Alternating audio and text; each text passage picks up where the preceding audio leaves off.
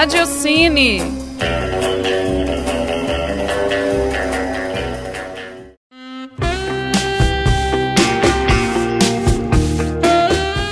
Olá, ouvintes da Rádio Online.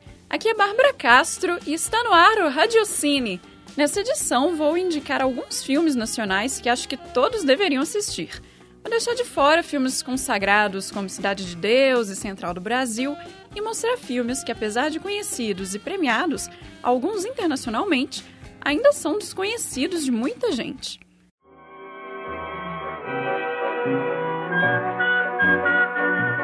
O primeiro filme da lista é Cinema, Aspirinas e Urubus, de 2005 o longa se passa no sertão nordestino de 1942 e mostra os caminhos do sertanejo Ranulfo e do alemão Johann. Fugindo da Segunda Guerra Mundial, o alemão vai até o sertão promover um novo medicamento, a aspirina. Ranulfo, que sonha em ir para o Rio de Janeiro, o acompanha pelas estradas, onde param para exibir pequenos filmes aos habitantes. O que, o moço acha de interessante num lugar tão miserável como esse? Nunca tive um lugar assim. Aqui é seco e pobre. Pelo menos não cai bombas do céu. A amizade criada entre esses dois personagens de culturas tão diferentes, que compartilham seus sonhos e experiências, faz o filme ser simples e encantador. Vale destacar a atuação de João Miguel. O filme venceu o prêmio de Educação em Cannes.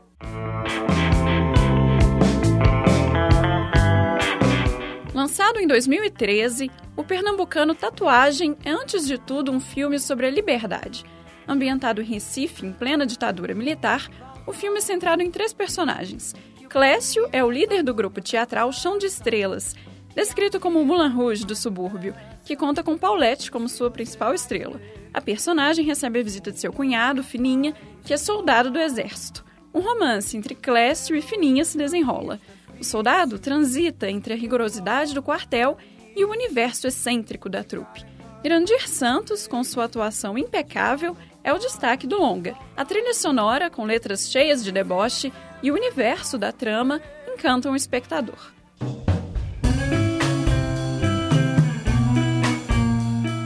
Os filmes Casa Grande de 2014 e O Som ao Redor de 2012 abordam de forma diferente as relações humanas na classe média alta. Casa Grande é ambientado no Rio de Janeiro e tem um enredo focado em Jean, estudante do ensino médio, que passa a perceber a vida de uma forma totalmente diferente após seu pai começar a falir. O título do filme, que faz referência ao livro homônimo de Gilberto Freire, já dá a entender o embate social abordado na trama. Dentre os temas debatidos, temos as cotas raciais nas universidades e a relação dos patrões com os empregados. Me desculpa. Você não é preta nem aqui nem na China.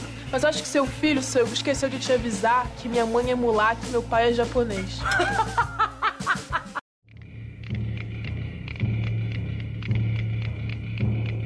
O som ao redor se passa no Recife e mostra o cotidiano dos moradores de um condomínio fechado. Ele é o primeiro longa de Kleber Mendonça Filho. Segundo o diretor, ele filma uma coisa normal com um tratamento não tão normal. O título do filme não poderia ser mais adequado, dada a forte presença dos sons cotidianos, mas também das imagens ao redor. O som ao redor, assim como Casa Grande, escancara a permanência do passado no presente, propondo uma reflexão eles ainda dialogam, de certa forma, com o premiado Que Horas Ela Volta. Não dá pé, não tem pé nem cabeça, não tem ninguém que mereça, não tem coração. Outro filme que indico é Bicho de Sete Cabeças, de 2001. Na trama, Rodrigo Santoro interpreta com perfeição o personagem Neto. Ele tem um relacionamento difícil com o pai, Wilson, que após encontrar um cigarro de maconha na blusa do filho, o envia para um manicômio, Lá ele é tratado como louco completo e em nenhum momento é ouvido pelos psiquiatras, que o dopavam e lhe aplicavam eletrochoques. O filme é baseado na história real do curitibano Altregésilo Carrano, que foi mandado para um hospício aos 17 anos e relatou que sofreu no livro Canto dos Malditos. Bicho de Sete Cabeças é angustiante do início ao fim e tem um ritmo que prende o espectador. Polêmico diretor pernambucano Cláudio Assis, saíram filmes excelentes como Amarelo Manga e Febre do Rato. O primeiro, lançado em 2003, gira em torno de cinco personagens. Um faxineiro e cozinheiro do Hotel Texas, apaixonado por um açougueiro, que por sua vez é casado com uma evangélica e tem uma amante. Há ainda a dona de um botequim e o hóspede necrófilo do hotel que a deseja. As atuações em Amarelo Manga são incríveis, com destaque para Matheus Nastergalli, Dira Paz e Leona Cavalli. O filme é irreverente e seu desfecho deixa alguns pontos para o espectador completar. O longa não foi sucesso de público no Brasil, mas foi muito premiado, inclusive no Festival de Berlim. Febre do rato é uma expressão típica do Recife que significa aquele que está fora de controle. E esse é o nome do jornal veiculado por Zizo, poeta interpretado por Irandir Santos. Segundo o ator, esse foi seu papel mais complexo. O filme, com fotografia em preto e branco, retrata, assim como o Amarelo Manga, a vida de personagens autênticos da capital pernambucana. Em Febre do Rato, eles têm uma forte posição política e lutam por ela. Esse é o terceiro trabalho de Cláudio Assis com o roteirista Hilton Lacerda, que é o diretor de tatuagem.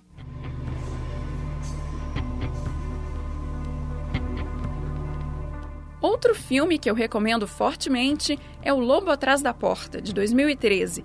Ele é o primeiro longa do diretor Fernando Coimbra. Sua estreia foi muito bem recebida, lhe rendendo seleção para o Festival de Toronto e premiação em São Sebastião, além de vários prêmios nacionais. O de melhor atriz só poderia ter sido para Leandra Leal, que está maravilhosa na pele de rosa. Não vou revelar muitos detalhes da sinopse para não estragar as surpresas que o filme tem. A trama gira em torno de três personagens: Silvia, Bernardo e Rosa. Há ainda o sequestro de uma criança. O filme começa, deixa o espectador intrigado, prende completamente a atenção ao longo do enredo e tem um final arrebatador. O diretor conduz muito bem o drama dos personagens principais, fazendo com que a história e a atmosfera do longa fiquem cada vez mais pesadas. É Gorgonzola. Esse queijo tem esse nome por causa do nome da cidade onde ele foi inventado, na Itália, ali bem pertinho dos Estados Unidos.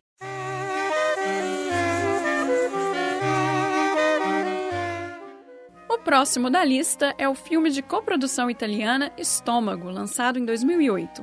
João Miguel interpreta de forma brilhante o nordestino Raimundo Nonato, que vai morar em São Paulo. Ele começa fazendo coxinhas em um boteco, até que um dono de restaurante, ao ver seus dotes culinários, o convida para trabalhar com ele. Ao mesmo tempo em que acompanhamos a vida de Raimundo no restaurante e sua relação com a prostituta Íria, vemos que em outro momento ele está preso por um crime que só é revelado no final do filme. Na cadeia, ele põe em prática tudo o que aprendeu e ganha confiança dos outros pelo estômago. Raimundo é um personagem fascinante e dá várias pitadas de humor à história. Estômago é um filme que merece muito ser visto por sua trama envolvente e seu final incrível. O filme recebeu quatro prêmios no Festival do Rio e foi premiado em Roterdã.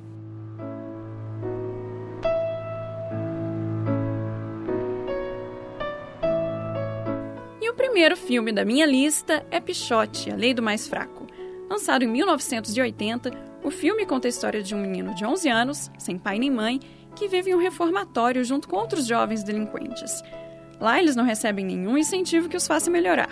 Desde cedo, Pichote presencia estupros e assassinatos. A segunda parte do filme mostra Pichote após fugir do reformatório, junto com outros dois colegas. Também ganha destaque a prostituta Sueli, interpretada de forma impecável por Marília Pera. A atualidade dos temas retratados no filme surpreende.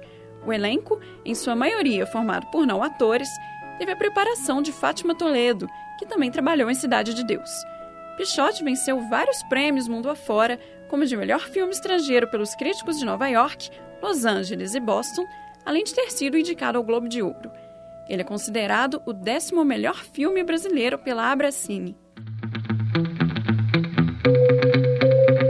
O Radiocine fica por aqui. Até a próxima edição. Este programa foi produzido por mim, Bárbara Castro, e conta com o apoio e supervisão da equipe do Laboratório de Áudio da PUC Minas, Campus Coração Eucarístico. Quis viver você e não lhe fazer sofrer.